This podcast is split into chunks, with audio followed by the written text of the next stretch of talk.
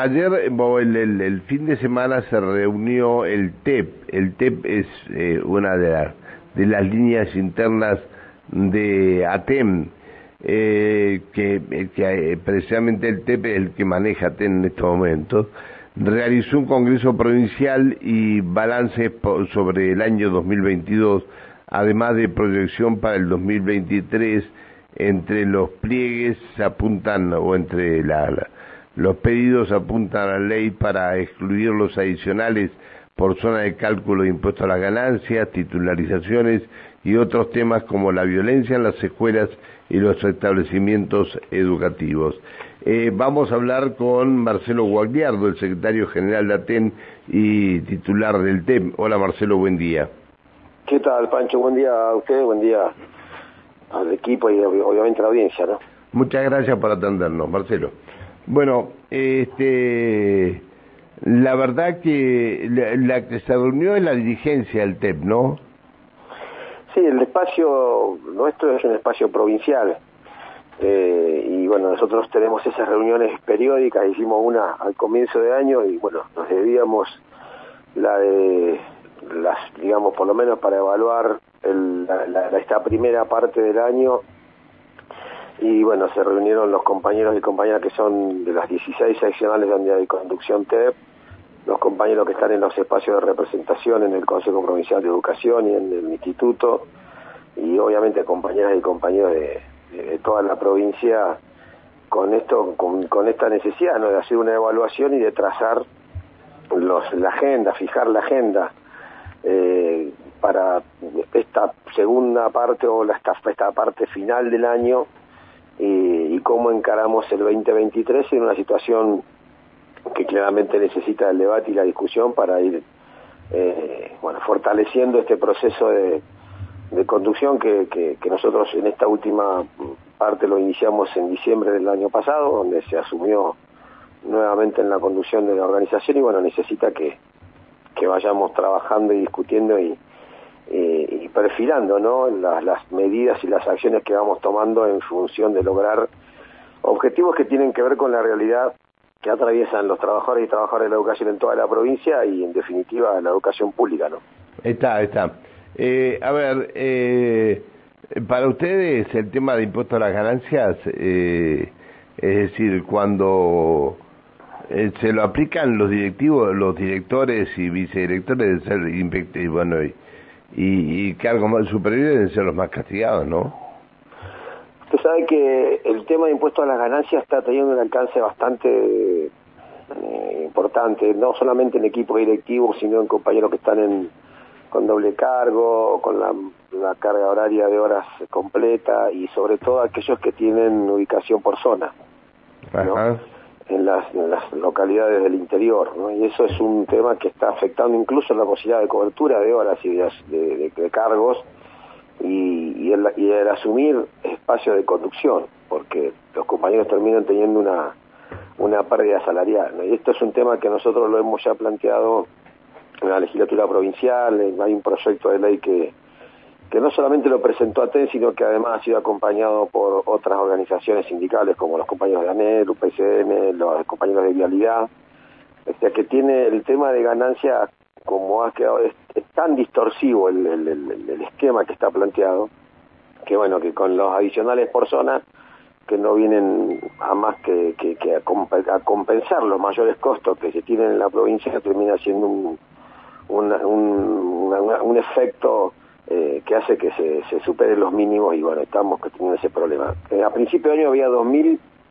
digamos, hablo de, nuestro sector nada más, ¿no? 2.000 personas que pagábamos ganancia. Hoy hay 6.000 y bueno, y esto eh, cuando se calcule el IPC de ahora de octubre seguramente va a incrementarse una vez más y esto realmente eh, tiene que resolverse y la provincia claro lo que lo que no cambia lo que no cambian son los mínimos no exactamente, este, exactamente. entonces ese es el problema este, este es uno este es uno de los temas que se habló. También hablamos de la necesidad de, la digamos que estamos teniendo en las escuelas primarias y los niveles de la jardines de infantes de, bueno que ya lo hemos charlado con ustedes no la necesidad de, de, crear cargos que permitan generar una mejor condición de aprendizaje para nuestros estudiantes no hoy eh, tanto la escuela primaria como las, los jardines de infantes tienen una demanda eh, permanente de, presencia docente eh, por la cantidad de estudiantes que hay por curso, por, las problemáticas que se han agudizado a partir de la pandemia, eh, por la importancia que tiene el derecho de inclusión de estudiantes con discapacidad y claramente está habiendo una, un desborde en el trabajo docente y se requiere de mayores apoyos y acompañamientos para poder garantizar eh, bueno, el, derecho a la educación que merecen nuestros estudiantes. Así que eso es un tema que, que también se ha planteado al Consejo Provincial de Educación y bueno, se ha planteado el día sábado en esta reunión como una urgencia en, ponerlo en, en, tratamiento y en discusión, ¿no? Bien. Eh, para usted la ley 611, la creación del instituto, ¿es algo que les preocupa? Bueno, otro de los temas que, que hablamos fue ese, ¿no? El problema de, del instituto hoy tiene que ver con la necesidad de tener una ley de sustentabilidad previsional, ¿no? Es decir, eh, un, un, instrumento que genere eh, ingresos que estén por encima de lo que sea son aportes y contribuciones y permitan garantizar eh, esos, esos recursos para que estén aseguradas en el presente y en el futuro el pago de las jubilaciones en la provincia, ¿no?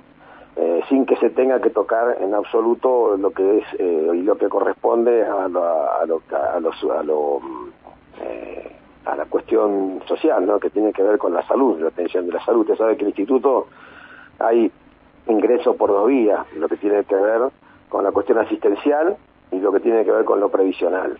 Bueno, la, la caja asistencial, que es la que atiende la salud de la de, todos los afiliados y afiliadas del instituto, es una caja eh, que tiene superávit, pero que lamentablemente está siendo utilizado para pagar parte de lo que corresponde a las, eh, a las jubilaciones. Bueno, esto eh, debe ser corregido y si bien todos los años hay aportes del Tesoro Provincial para compensar eso que está siendo necesario, bueno, corresponde que haya una ley que garantice eh, esa provisión de recursos y que aseguren, como decía antes, el pago de jubilaciones y obviamente que no se toque lo asistencial para mejorar la atención de la salud y afiliar y afiliar a la obra social. Bien, usted recién eh, mencionó el tema de seguridad en escuelas y todo lo demás. Eh, hoy se inicia o se hoy reinicia el Jardín 31 su, su actividad luego de estar parado cuatro meses por estas denuncias de intento de abuso en algunos casos y las cámaras GESEL estarían dando prácticamente algunos resultados de abuso por parte de un profesor de educación, de un, profesor de, música a chicos de, de, un jardín de infantes. Eh, ¿Ustedes cuando hablan de, de seguridad y todo lo demás tienen en cuenta esto? Nosotros entendemos que es un tema eh, integral, ¿no? Que tiene que ver con con que la escuela tiene que ser un espacio, y es un espacio de paz, un espacio seguro, eh, un espacio de construcción de, vínculos eh, sociales, eh, y que, claramente está atravesando una situación muy compleja, ¿no? El, caso del, jardín es un caso que obviamente está judicializado, que, que esperemos que pronto haya respuesta para para todos y todas, no tanto para las familias como para, para nosotros y nosotras que somos trabajadores y trabajadoras de la educación. Entonces, ese es un tema que, que claramente tiene que, que tener esa intervención de la, de la justicia en la provincia y, tiene que tener una, una, una, respuesta que, que, aclare esa situación. Ahora, eh, después hay situaciones que son como, como problemáticas recurrentes de reacciones que, que no tienen que ver con la escuela y que se, se expresan a través de violencia extraescolar, eh, eh, intervenciones violentas de agentes externos. Bueno, eso es todo lo que nosotros entendemos que, que debe ser parte de una discusión que excede a la escuela porque hay una sociedad que está atravesando una situación compleja en términos de, de, de, de estas reacciones eh, que desbordan la, las los vínculos entre las personas eh, y que debe haber un abordaje interinstitucional, no solamente de, la escuela. La escuela no va a dar, no va, no va a ser, no va a alcanzar para eso. Eh, y que nosotros entendemos que debe haber espacios que o, soportes que acompañen a los equipos directivos y a los docentes para poder abordar estas problemáticas y resolverlas eh, pero asimismo un abordaje interinstitucional que pueda ser preventivo, ¿no? Que pueda bueno colaborar con atender demandas sociales que están insatisfechas y que a veces se expresan de modo violento en, en, distintas instituciones, una de ellas es la institución de la escuela. Marcelo, muy buenos días. Alejandra Pereira lo saluda. ¿Qué tal? Buenos días, Alejandra.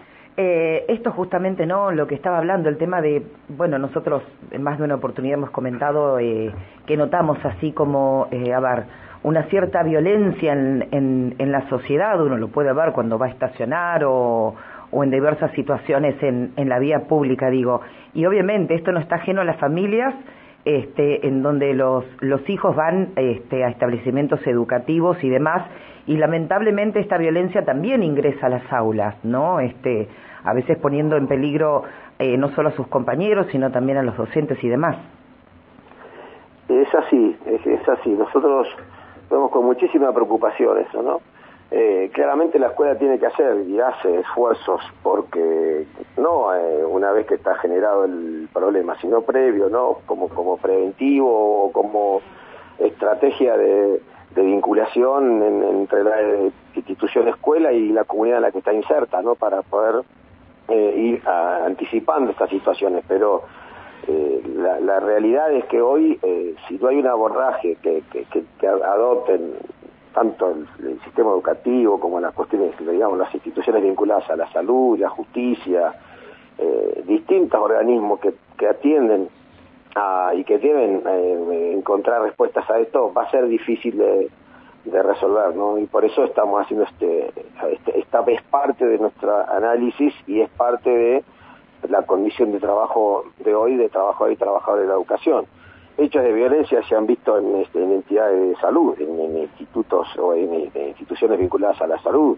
eh, y otras. Es decir, hay una eh, eh, como una exacerbación de la, digamos, de, las demandas sociales que muchas están insatisfechas. No hay respuesta del Estado para muchas de esas y a veces esa falta de respuesta se traduce en una acción violenta cuando hace falta o cuando sucede alguna situación que se podría resolver de otra manera, a través de una discusión, de un diálogo, de una intervención.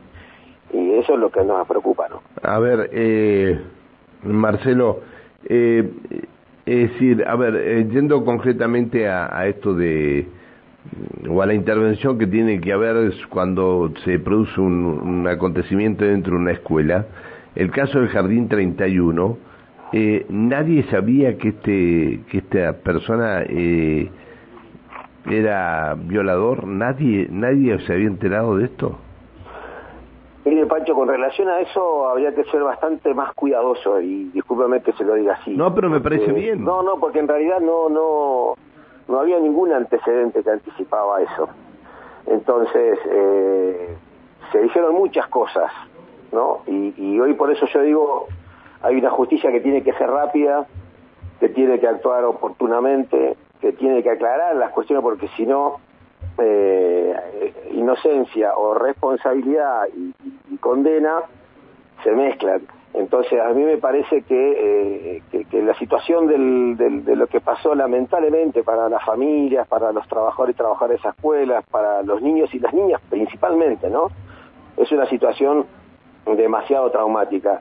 Por lo tanto, eh, creo que hay una responsabilidad enorme del Poder Judicial de la provincia de tener una respuesta lo más rápida posible para que eh, un hecho como ese se clarifique, porque la verdad que, digamos, usted me plantea esto y yo le diría, y la verdad es que, no había esa información. Y en todo caso no sé tampoco si es cierto eso. Entonces, eh, eso es lo que nosotros reclamamos cuando decimos intervenciones de otras instituciones, porque claramente en la previa eh, difícilmente se haya pasado una cosa de esa. Y en, lo, en el posterior debe ser rápida la respuesta para aclararle a los que están directamente involucrados un hecho tan tan grave. Fíjese que queda un estigma en, la, en, esa, en esa institución, queda un estigma en los, en, los mismos niños y niñas, y eso me parece que es una cosa que nosotros deberíamos cuidar muchísimo para que, eh, bueno, para que eso no, no suceda, ¿no? Eh, y, y, si, y si hay responsabilidades cuando que hay, a ver, rindan cuenta ante la justicia, y si no, esperar que la justicia se pida, ¿no? Eh, cuando hay dos, tres, cuatro, seis cámaras GESEL que habrían dado resultado positivo. Usted Pero eso no lo sabe, yo la verdad que esa información no la tengo, Ah, Pancho. ah, O sea, oficialmente no le podría este, opinar sobre eso porque la información esa no la tenemos. está bien, tiene razón, sí. Eh, con respecto, digamos, digamos, a esto, ¿no? A las situaciones de violencia que se han generado y que tienen que trabajar distintos actores, eh, Marcelo, ¿ustedes tienen previsto por allí, digo a nivel provincial, ¿eh? Porque, digamos, se ha dado en distintos establecimientos escolares de acá, también del interior, quizás en menor medida, pero ha sucedido. Digo, eh, mantener algún tipo de eh, reunión eh, entre salud, educación, policía, como para ver de, eh, de qué forma se puede trabajar en conjunto.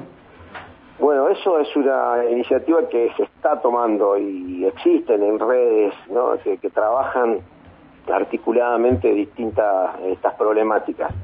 Eh, lo que lo que sucede es que está eso, bueno, hay que activarlo, hay que, que, que- ponerlo a funcionar en distintas eh, zonas de la, de la ciudad y de distintas localidades de la provincia. Centenario fue eh, una ha vivido una situación muy compleja y que bueno se ha abordado de manera interinstitucional incluso con una eh, eh, involucrando también a la municipalidad.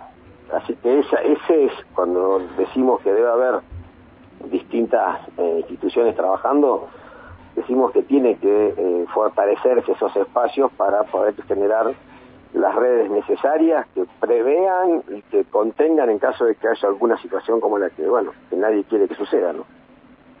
Eh, Bien. Marcelo, por último, ¿lo puedo cambiar de tema dos segundos? Diga, diga, dígame. Eh, ¿Tienen pensado pedir algún bono para fin de año? Mira, lo estamos evaluando, lo estamos evaluando porque nosotros si bien tenemos un acuerdo firmado, que la verdad lo celebramos y que además nos permite, vam- vamos a terminar el año seguramente eh, por encima de inflación, por lo que ha significado el acuerdo salarial que es acumulativo, es un 20% que se, que se logró en el mes de marzo. Y lamentablemente el problema que hay es la inflación que, eh, bueno, me- de- desborda cualquier posibilidad de protección del salario. Y la cláusula, digo, que nosotros tenemos, no hay otra igual en la Argentina, nos permite eh, recuperar ese salario que se va perdiendo y por eso en octubre opera la cláusula y por eso que estamos preocupados por el tema de la de ganancias. Es algo que lo estamos evaluando, todavía no lo tenemos resuelto, eh, pero pero es parte de las evaluaciones que hacemos como espacio, ¿no? Bien, eh, Marcelo, gracias por atendernos, que tengas un buen día. No, gracias a usted, Pancho, un abrazo, hasta luego. Un abrazo, hasta que sigas bien, hasta luego, buen día. El secretario general de ATEN, Marcelo Guagliardo, 7.21 en la República Argentina, el último registro de temperatura. 9 grados 7 décimas. Ah, mirá, y mirá tenemos ha ido sensación térmica. ¿De cuánto? 7 grados 4 décimas. Bueno,